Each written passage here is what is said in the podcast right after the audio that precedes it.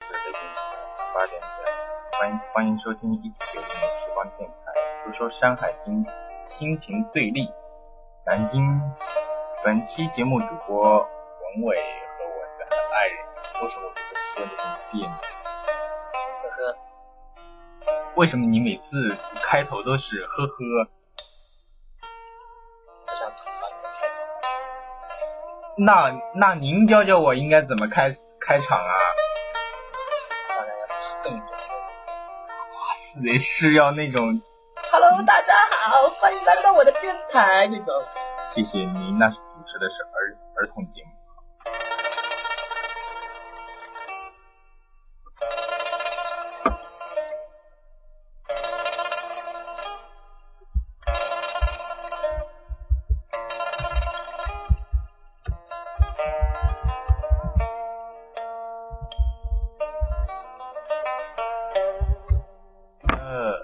小北，我们去南京大概是什么时候？好像是好久以前，有没有？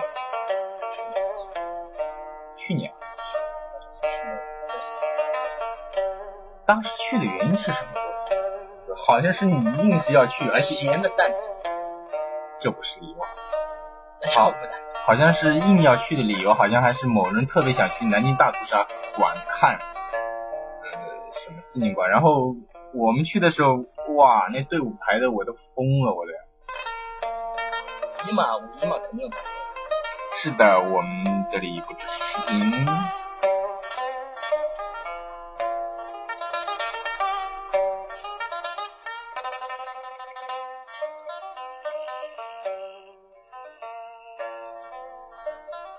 才刚刚开始，亲爱的。哇！我这两天我我今天和昨天听那个什么都听得我整个人都醉了，你知道吗？情怀情怀。是的。呃，说到南京呢，其实有特别多的要要说的吧。南京好像是十朝古都，其实相对来说，我个人是比较严肃的这么一个人。然后第一个想到南京的肯定就是那个太平天国。这个我这个我们等下会说为什么呢？因为我们去那个呃，好像总统府南京总统府，你发现没有？它是是那个太平天国那个洪秀全的那个龙椅放在总统府里面，我我觉得好讽刺啊！而且而且是那个什么也放在里面。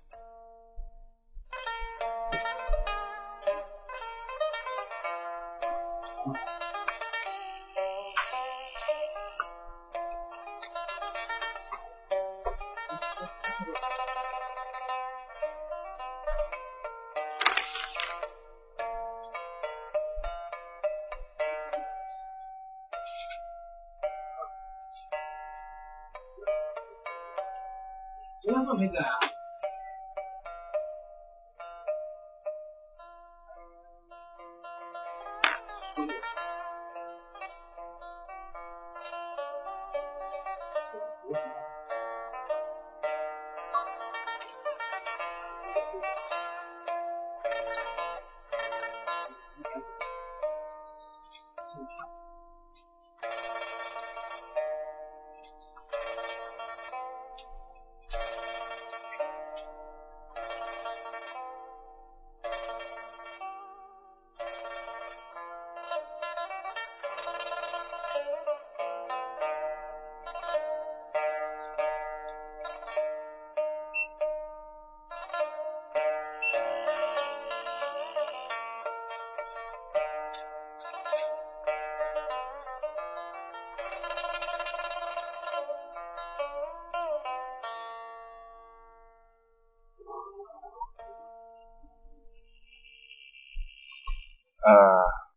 稍微整理一下文档。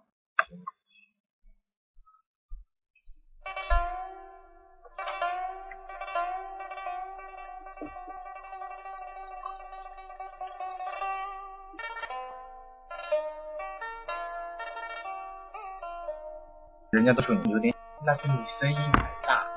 你是我要像。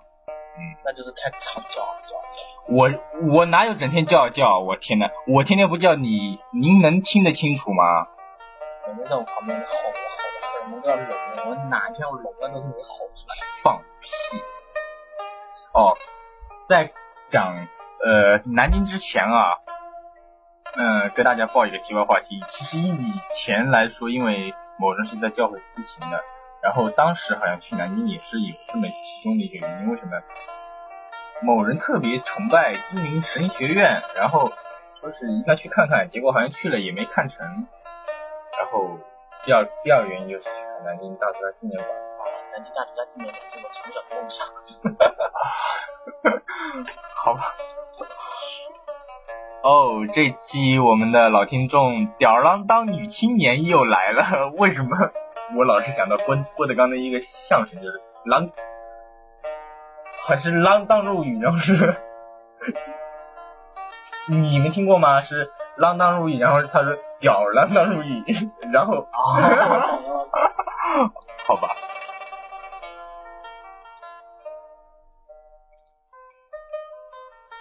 跟大家聊聊南京啊，普及一下知识。南京其实是跟洛阳、西安、北京并称为中国四大古都。然后当时南京也出过很多名人呐、简单的跟大家说一声，贾商也很多，人文也非常的那个荟萃吧。包括周瑜，三国的周瑜、谢安、王导、范蠡，呃，杜牧、李白等等等等，李白是南京的吗？在南京待过很长一段时间。也有叫什么六朝金粉地，十里秦淮河，一会儿就跟大家讲秦淮河。然后，呃，首先我们讲的想想到南京啊，呃，个人个人是比较喜欢研究一下历史的。然后当时我们去的第一站是我比较崇拜的一个皇帝吧，虽然褒贬不一啊。我不知道我们电台里面有没有有没有名粉儿，一呃有没有？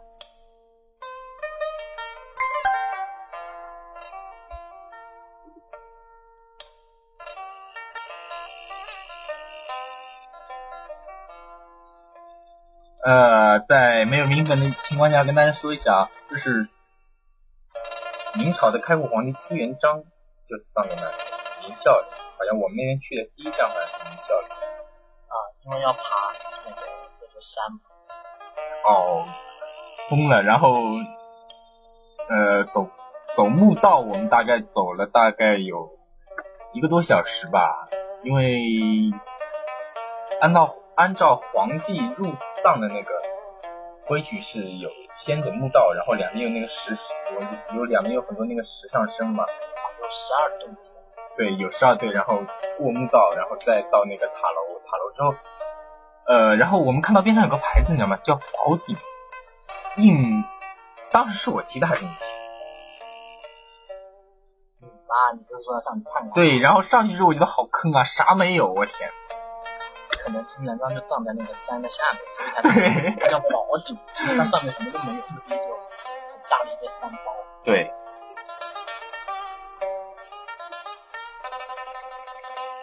从那个宝顶下来之后，然后第二站好像去的就是中山陵的，跟大家着着重的提一下，因为我还是比较对民国那个年代存保留意见。中华民国的那个。对，就是中山陵嘛，孙中山的陵墓，后来也一直被人盛传说是，呃，蒋介石后来去到台湾之后，孙中山陵带带到了台湾，后来证实是没有，为什么呢？他葬在台台湾之后，一直想把自己的墓挪到南京，知道吗？当然后来这个传言之后，自己就就不攻自破了嘛，因为孙中山的墓都在南京那个地方。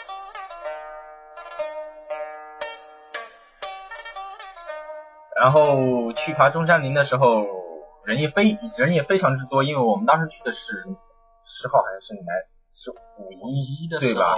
人非常之多，然后一共是我细细数数了一下，有一百九十二阶那个阶梯。现在可能是每年没有，就是有那种呃接灵，就是类似祭祀吧。以前其实民国的时候，就是年初啊、新年的时候都会有有那种接灵仪式，包括那个时候九一八还是啊七七七夕卢沟桥事变之后，包括南京沦陷，民国政府都在新年的时候有接灵，就是派了那个航空飞机嘛，到那个中山陵上空进行那个接灵仪式。接灵仪仪式就是那个机翼左右摆三下，因为当时分，因为当时孙中山先生在民国初建的时候，其实对空军建设是非常重视的。而且中山陵啊，大家别简简单单去看，嗯，只是一个中国建造的陵墓，好像跟美国那个林肯公园，对林肯公园还有一个谁的墓，三大非常值得一看。哦，对，不过难怪特别精品。他那个他那个排队跟跟跟跟跟那个叫什么呃我们玩过山车的时候一样，哈哈哈。拐啊拐的就好好长好长好长。是的，人特人人特多，但是怎么说呢？还在那边寄了张明信片吧，寄给某人的女闺蜜吧。后来，哎，算了，呃，大家是要说这个，嗯，梗吗？后来，后来因为某人不知道，某人哎呀，你就直接讲嘛，就 就是是有个很好的女性朋友，对跟我们玩的挺好的，让我每次出去玩都给她寄明信片，我也不知道为什么她收寄明信片，后来后来才知道，是吧？原来她一直暗恋哎我，对，然后其实我很想跟他说，我跟某人在一起都已经好几年了，您现在下手已经太晚了。她 关键关键那个女的还还老是把那个把文伟当成很好的朋友来来打听我的消息，是不是？结果不知道我们两个其实住在一起。哦，好像是某天他把我约出去，然后跟我讲，哎呀，当时我就震惊了，你知道吗？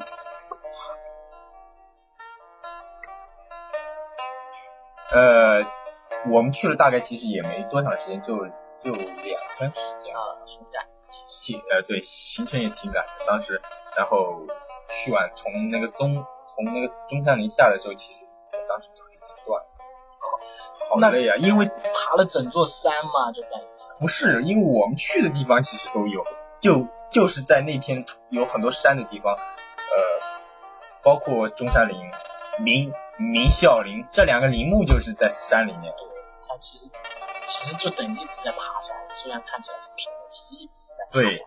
而且我们下来之后，呃，就相相对来说是比较轻松了，就去了那个哦，我们我们还去了美龄宫，对美龄宫。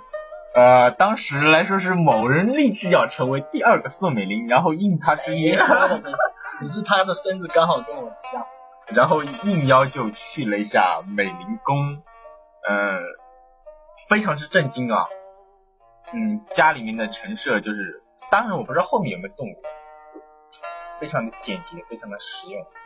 就很西方，而且对，它的窗户都是那种教堂欧式的那种落地窗，就是一楼和二楼是整一块玻璃的那种。呃，好像二楼的时候你发现没有，就是他们的卧室啊等等，然后出来之后，他还自己有个的那个在的岛啊，建了一个好吧，平时姊妹啊，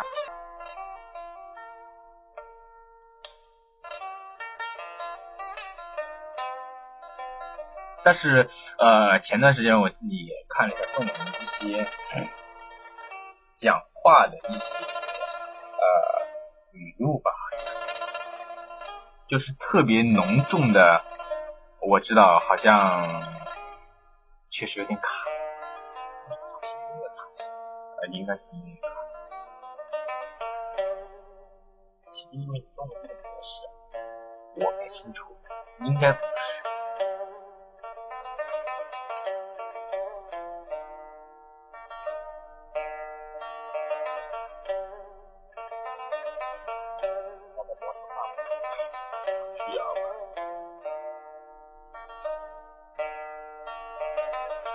来，节目中期跟大家探讨一下，大家对南京的印象是什么？其实那个小俊，你发现没有？我去南京第一个印象，跟我一样，你们跟我的印象是一样的。为为什么你们想到南京就是想到南京大屠杀？从小爱国教育啊，拉倒吧你！为什么我一想到南京就是鸭血粉丝汤烧饼？那是因为你看了那个什么，那个那个朱元璋那本电视剧是吧？呃，他他就老喜欢吃那两样东西。嗯。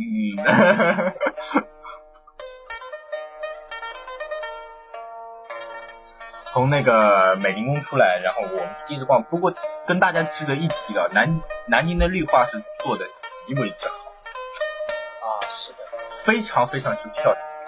它那个五月份那个时候，好像是柳絮刚开始飘。对对对对。我的天哪，我简直要死了，你们知道吗？我那个时候又没口罩，柳絮过敏了，哦，一直流鼻涕，一直流鼻涕。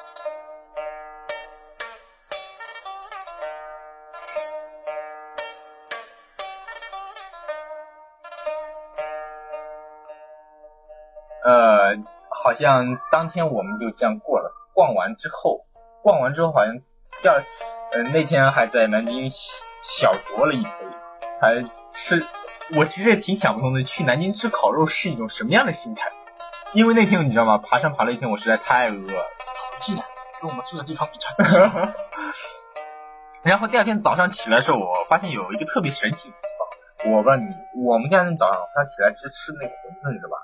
哦，他那三鲜馄饨是特别大只的那种。我们一直以为那个三鲜馄饨是把三鲜包在馄饨里面，没想到他是把三鲜放在外面的，就是三鲜汤里面有馄饨，叫三鲜馄饨。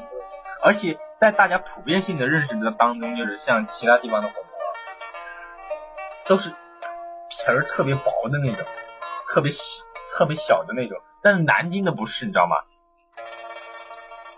嗯，就是特别的大大个儿，就完全是北方那种饺子，是它感觉就是饺子。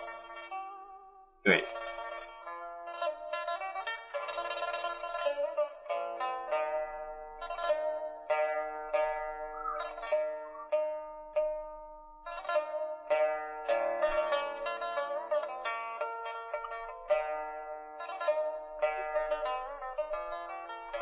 第二天的行程呢，我们第一站作为一个合格的吃货，那肯定要去逛一下夫子庙。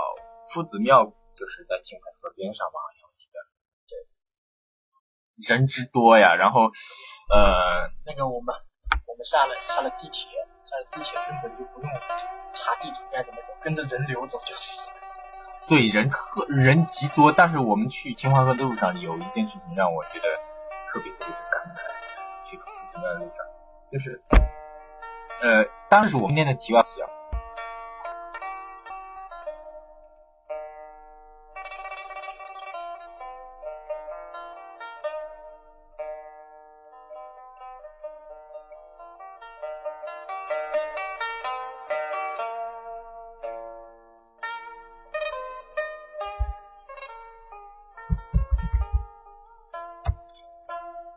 就是什么题，就是什么题外话题呢？当时我们下了地铁之后，有看到很多乞讨的人，你知道吗？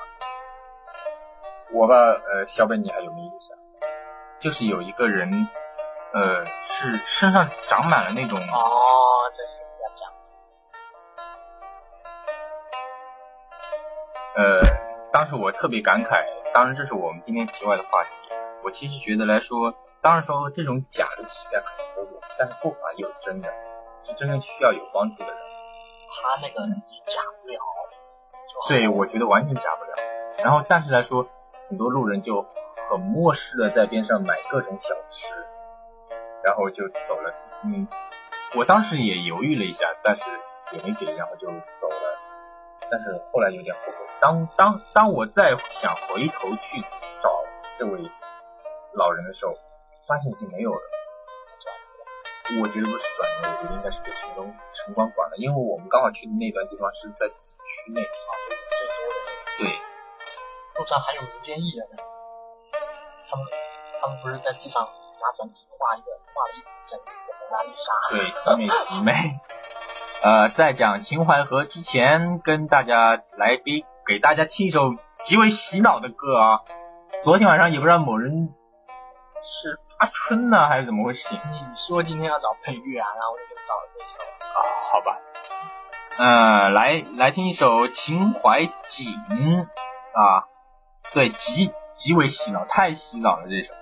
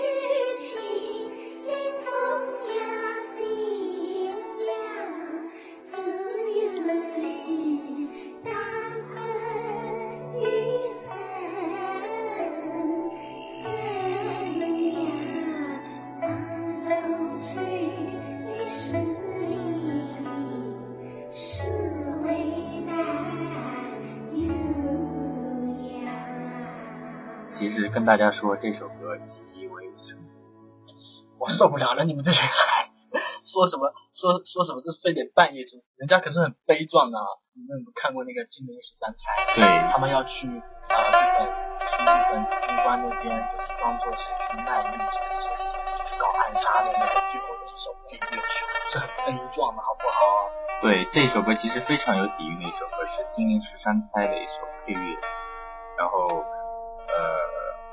也是算是吴侬软语。其实杭州，我以前在漫谈杭州的时候也讲过，杭州的话其实有点杂了。哦，杭州因为北北方话杂太多，有好多儿化音，杭州话很硬。对。一个字儿。对，因为包括因为这首歌其实算是苏州评弹，它是最最典型的吴侬软语。所以说昨天某人在那个床上在在那里做那样的动作的时候，然后他还冒那样那样那样。然后他还冒出一句话，就是，呃，难怪北方汉子喜欢南方女，就是特别的那种，讲话也软绵绵的那种。那要分，那句话怎么说的？什么？那你光切切。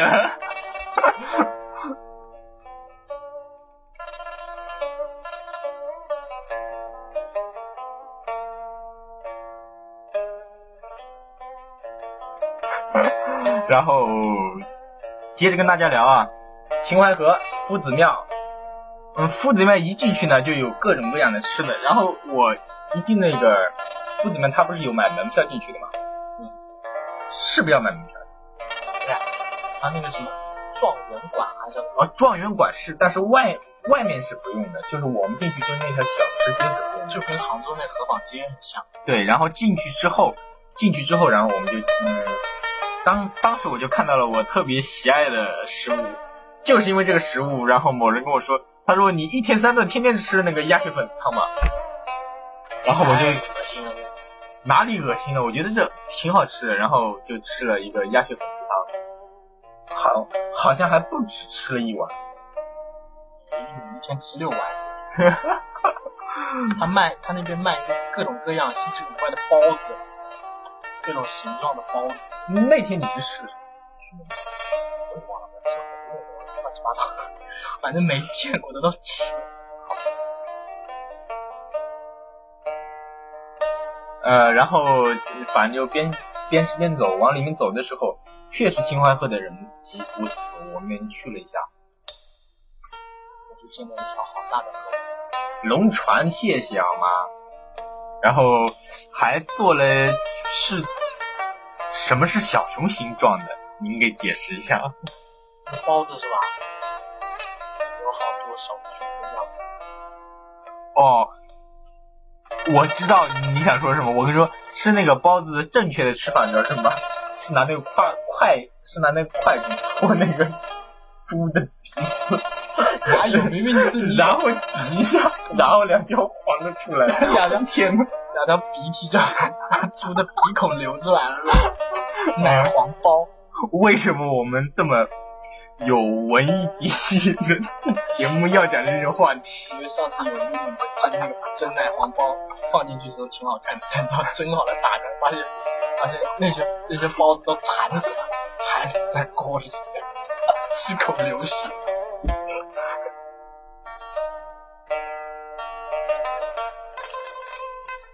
其实我告诉你，我们在生活当中挺逗皮。嗯，我觉得秦淮河应该是晚上，因为时因因为我们时间比较赶嘛，因为临近傍晚的时候，其实我们还是去看了一下，特别美。因为那天，嗯，还就是它里面有很多那种民国的黄包车，你看到没有？啊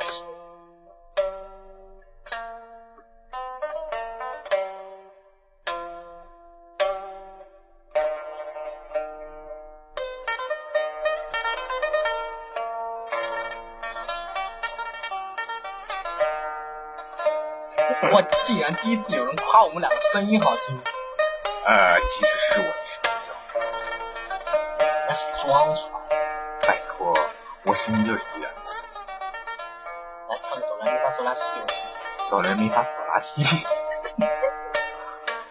嗯，往秦淮河里面走，其实来说有特别多的小玩意儿，特特特别是那种呃茶壶。惨叫鸡是吧？什么叫惨叫鸡？就是那个你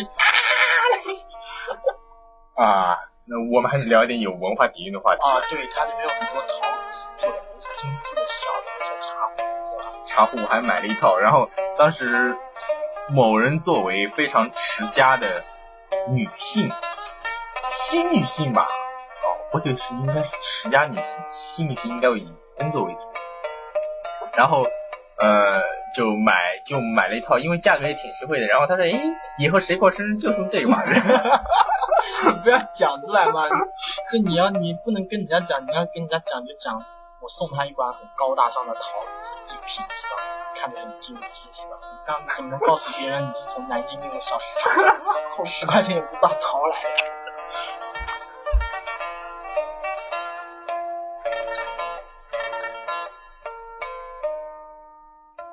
但是在那个夫子庙边上，我当时确实是想花大价钱买那个文房四宝，因为呃，以后我们我就我们俩会跟大家讲，我们去绍兴也好，去其他城市也好，我一旦看到这种东西就无法自拔，毛笔啊、砚台啊、墨块啊这种东西，但是但是商家就是喜欢你这样，为什么？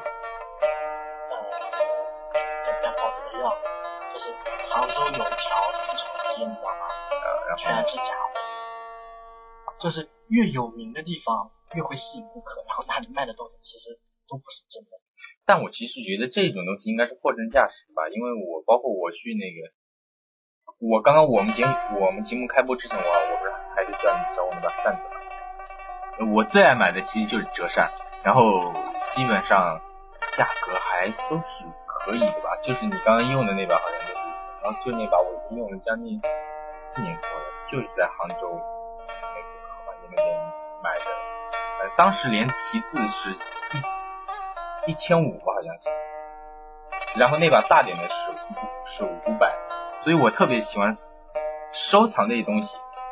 然后当时我们去南京夫子庙边上，然后我就看到一一套那个景泰蓝的那个毛笔，上面标价好像标的是九百多，然后我特别想买，最后被某人阻止了。哪有最后不是说了吗？啊，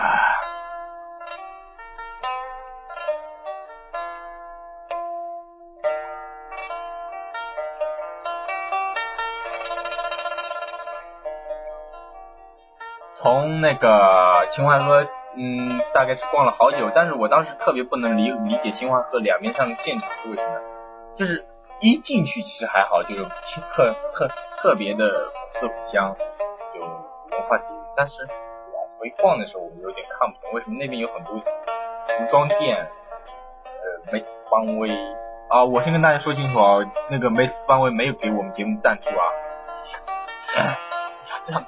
样别人也不会多想。好吧，然后出来时候有邦威啊，还有什么肯德基呀、哦，对，麦当劳啊那，肯德基吓到我了，你知道吗？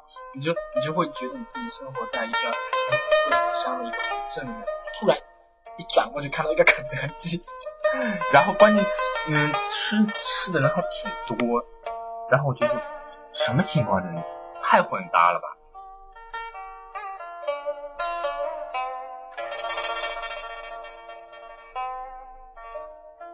从那个，呃，秦淮河出来，因为嗯，就是在往东边走吧，应该是，对不对？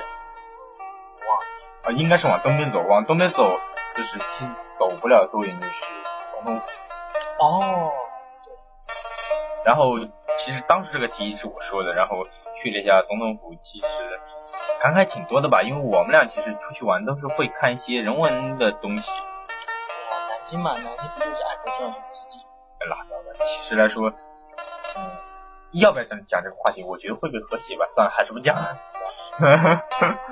呃，到了总统府之后，人也特人也特别多，然后反正哪的人都多。对，关键我们当时去的时候也不对，是的，从此以后我再也不呃，到了总统府之后，我们是从右边的门进去的，然后第一个就是关于洪秀全。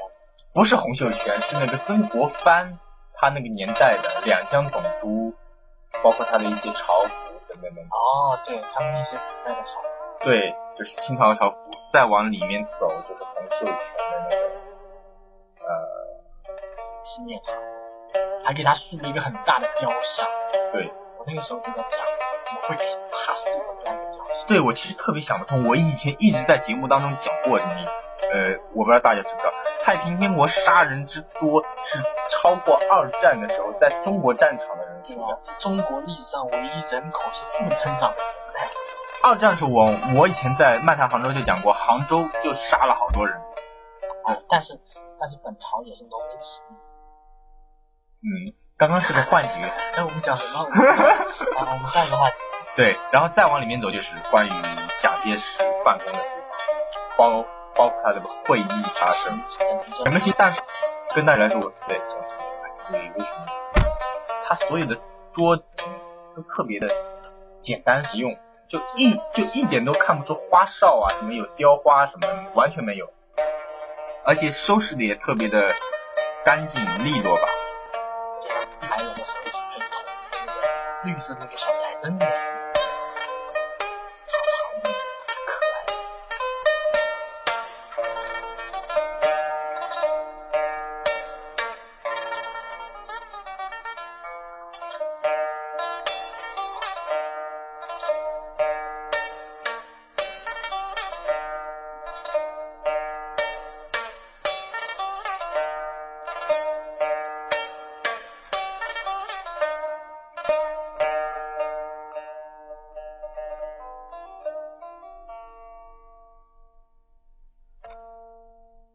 然后唯一值得庆幸的是，当时有几棵树还是有所保留的，就是没有被全部砍完，对吧？它的后花园啊，后花园。那几棵树真的是极极极大极大，当时我们两人还围了一下，大概有四个那么大。那几棵梧梧那几棵梧桐树，唯一逛完南京总统府让我觉得特别感慨的，包括整个南京市，呃，蒋介石在政治上面是失败的，但是我觉得他的爱情上还是成功的吧？为什么呢？当时有，因为宋美龄特别喜欢就是法国梧桐，然后当时呃蒋介石就在整个南京市里面种满了法国梧桐，包括他的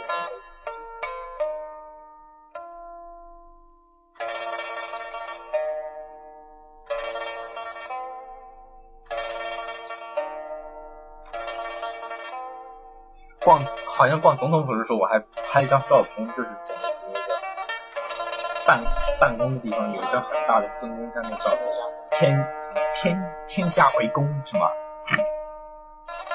哎呦，我觉得讲的这好敏感，我好多都是不能对，因为他因为他有太多太多的政治。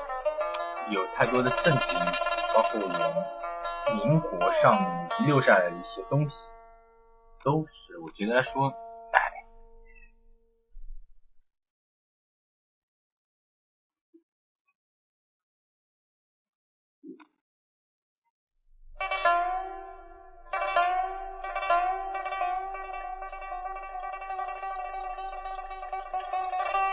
在南京总统府逛的时候，我们当时还发现了一个特别有趣的事情。可能大家觉得说，就是国民党初创的时候，好像只有一点点大，就孙中山临时办公的地方，全就前面他有个办公楼，你还记得吗？好像只有六十平左右，我估计都不到，就只有那么大。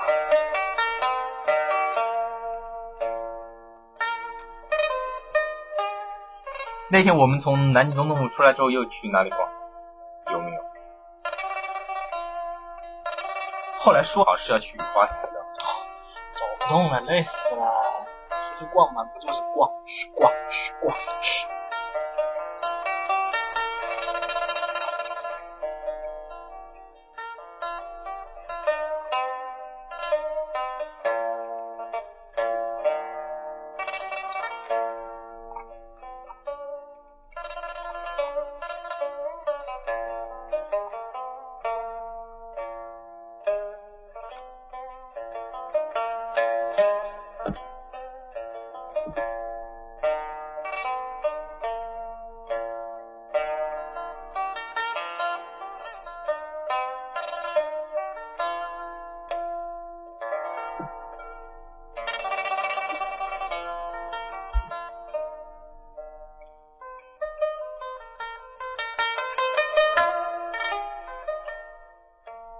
来，我们节目也播了将近半个小时了，来跟大家聊聊聊聊南京。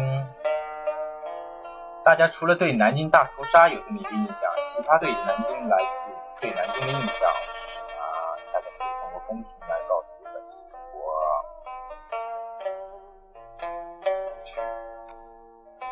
有人说话哦，只不过在跟在回复亲人的消息。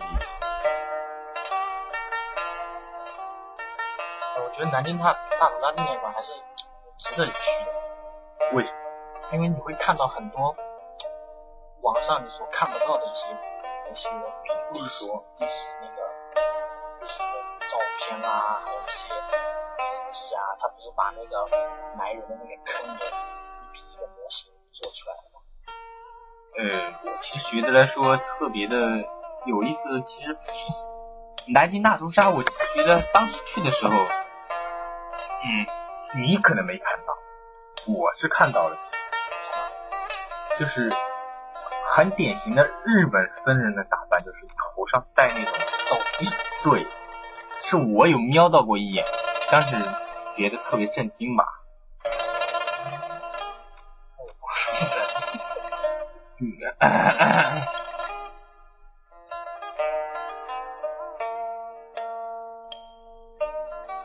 为为什么要专心听我们二位讲话呢？就是听着那，您要不要来一壶茶呢？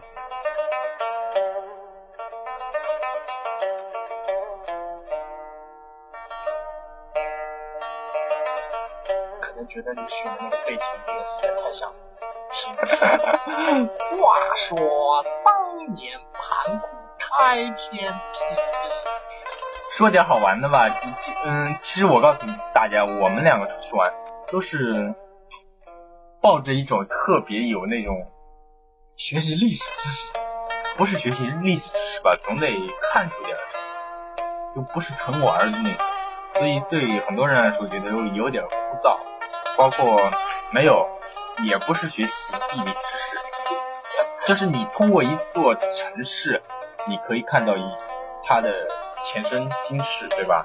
因为这座城市在以前肯定会留下很多它的印记，但是我觉得南京好像是有一个说的，传说的，好像感觉阴森森的，可能是它树比较多，就会遮挡那个视线，到处都是阴阴的，对对那种感觉。其实我觉得还好。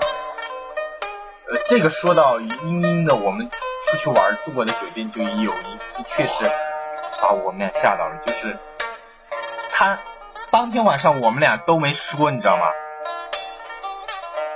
呃，就是住就我就我们住的那个酒店，当天晚上我们都没说，就第二天我们出了酒店之后，而且而且那酒店看着也不像是街边的小对，怪怪的，就阴阴的，你知道吗？他是在一个弄堂拐了又拐的里面，然后我们睡在里面，特别安静，一点声音，一点点声音他他，那个酒店的门朝对着那个大马路还比较远啊，对他那个走进去比较远，所以说他比较孤立在，一点声音都没有，我觉得整个都啊好不是，而且安静的可怕呢。而且我觉得说好压抑，就是晚上睡觉这个。然后然后文伟跟我说，他说他睡不着，我说我也是，他说把灯开一开是好的，然后开了灯之后稍微好一点，稍微好一点，然后就听到隔壁有人好像在看在看电视，是吧？对，那个电视机发出一点点声音，听到那个电视机发出声音以后，才稍微，安心的睡着。因为他那酒，他因为我们去的时候，他那个酒店格局特别怪？当然是我自己是比较忌讳这些东西的。呃，他他进门之后有一面镜子，你知道吗？那面镜子是刚好对着那个厕所，他那个厕所又特别的黑，然后又特别近，我就觉得可能是我恐怖片看多了，我我老觉得会从那个厕所的门里面他那个床旁边不是还有出来一个人，他那个床旁边不是还有一个凹进去的玻璃柜一样的？对，那个里面它放着那个假的那个花，然后那个他有一个灯，不知道为什么要设计那个灯就是假的花后面射出来，然后你会觉得那个有个人一直在没有没有，是我们俩想想象力太丰富了。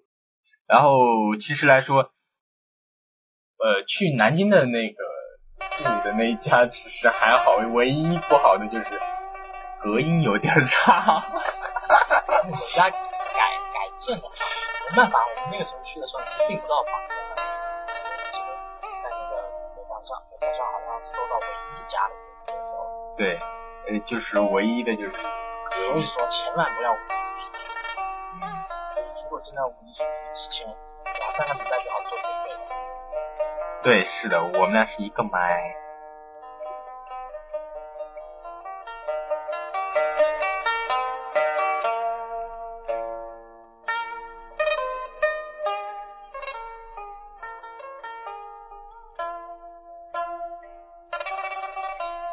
你是说我老婆声音不清楚？都说了，人家都说你声音不清楚。是你嗓门大，我得我嗓门我得离你远一点，我的我的耳朵是震聋了。您看到没有？姐姐的声音不清楚。哎呀，妹妹，你就不要这样讲嘛。你要不要这么签？都说了，您昨天晚上唱的这么欢，您要不要来一段？不要，来一段吧。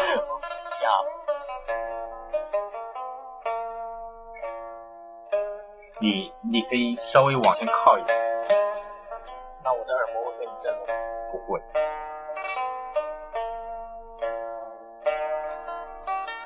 为什么每次我讲话声音？这说明我的期，其实我的中期比你这是我常年学习哥哥的歌。我要发那个微信的图片嘛。哎呀，好了不起哦！滚！背景音乐有很大声吗？其实是那个是它自动调节的，所以我们一旦讲话，它就会自动消失。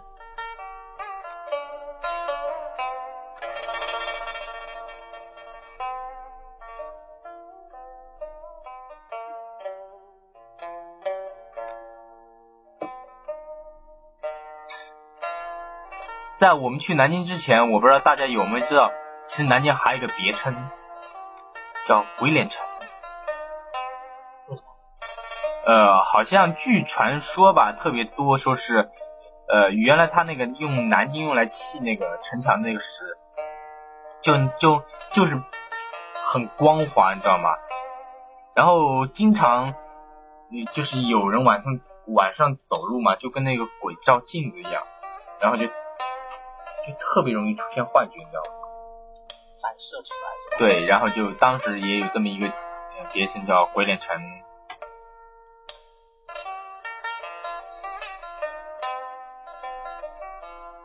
而且我其实特别后悔的是，就是我们今年我不知道有没有时间抽空去，呃，去那个南京玩玩，因为端午节的时候，去秦淮河还是挺好玩的。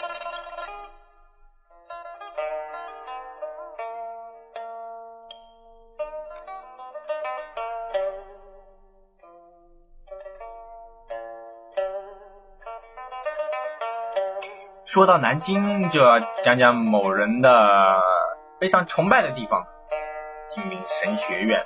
昨天晚上，某人还在跟我讲关于杭州这个话题。我觉得说我们先某些地方用“某”字代替吧。某地方正在就是拆那个十字架的教堂。某地区吧，我不知道具具体是什么地方。然后，呃，然后。当时他昨天晚上还在跟我讲，就是关于金陵神神学院是怎么批下来的这么一个事情，特别感慨啊！因为当时在国内其实像这种神学院啊建造的还是挺少的，因为国内当时所有人要要温饱，对吧？要吃饭，对信仰这块其实不是很重视。对，精灵神学院，这是某人立志要进的一个学校。太难考了，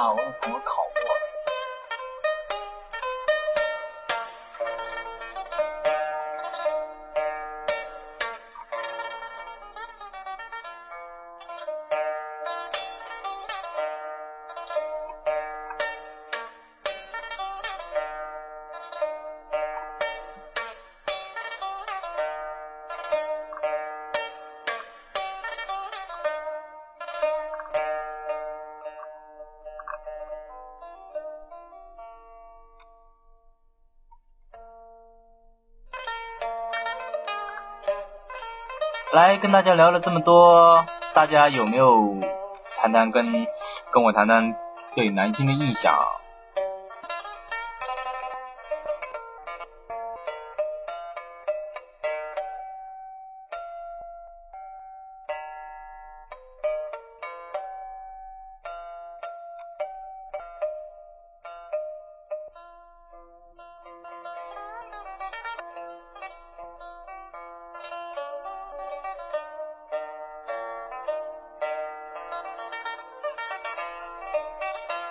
元璋，朱元璋其实来说，我是觉得来说，当然我不是名粉啊，我自己觉得来说还是有比较见地的一个皇帝吧。嗯，因为网络可能今天有点不是很正常，对不住大家。就谈到那个吊儿郎当女青年，呃，朱元璋其实还是比较有见地的一个皇帝。我们从近代的。那个朱镕基就可以看出来，但是啊，对，朱镕基是朱元璋的。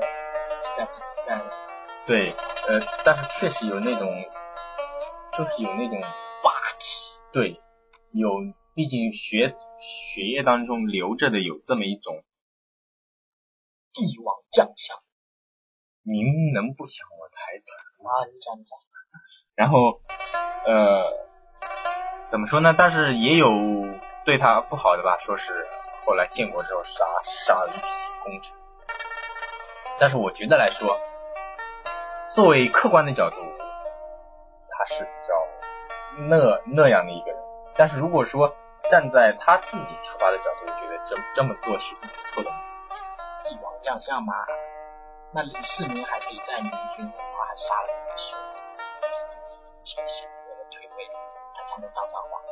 对我，所以我觉得来说，评价一个帝王来说，嗯，英雄不问出处，不是英雄不问出处，应该是你不能说是品德高尚，或者说是这个人比较，你你你不能以一个道德来衡量一个帝王的那种，怎么说呢？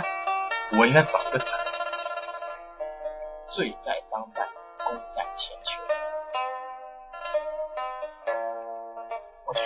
觉得我们这完全就是曲苑杂谈，好吧？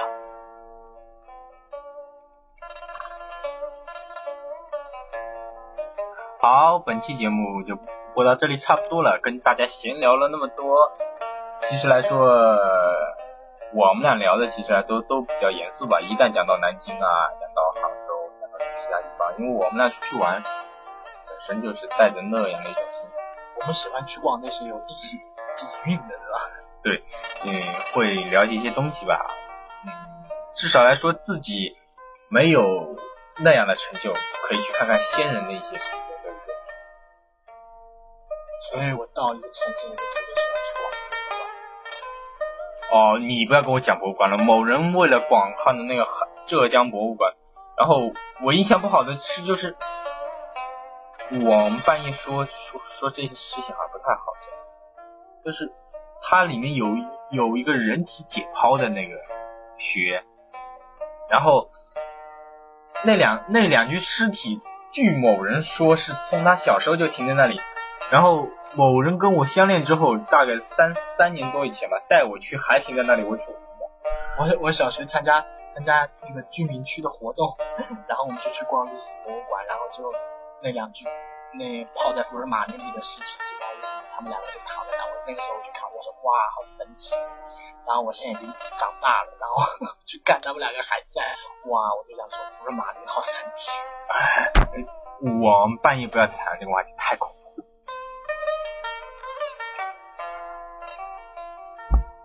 跟大家闲聊这么多，其实来说，呃，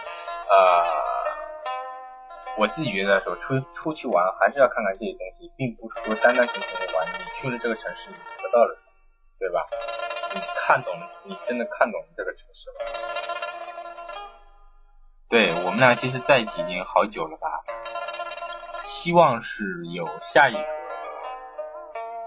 嗯，可能这辈子可能就这么过吧，因为两个人，嗯，想跟大家说的是，刚开始一一年多到两年时间内，可能双方都会有吵啊什么的，但是真正等磨合之后，清楚对方脾气之后，其实也就这样子。所以说，你去看越越是老夫老妻，越吵不起来。那是我一直在包容啊，是我情商比较高，你知道吗？我我如果生气发脾气了，我会知道立马把自己情绪给控制住，我知道啊不能这样吵，但是他不是啊。我其实我告诉你，我跟他完全不同的是，可能是真的是，嗯，他情商比较高，但是他没智商。我我先跟大家说，那然后我我是属于那种智智商高，但是情商就没有他那么高，所以就以以前不是有这么一句话吗？说是对你就是那种自私的人，就是拉倒吧，我哪里自私了？你看你看你看他嗓门又大了，你们看。然后就是那种叫什么智商高、情商低的人，就是让自己痛快，不让别人痛快。像我这种情商高、智商低，就是让别人痛快。好吧，本期节目播到这里，这里是一四九零五时光电台，说说《山海经》之新平对戏南京，我们下周五继续。呃，节目结束之后呢，还有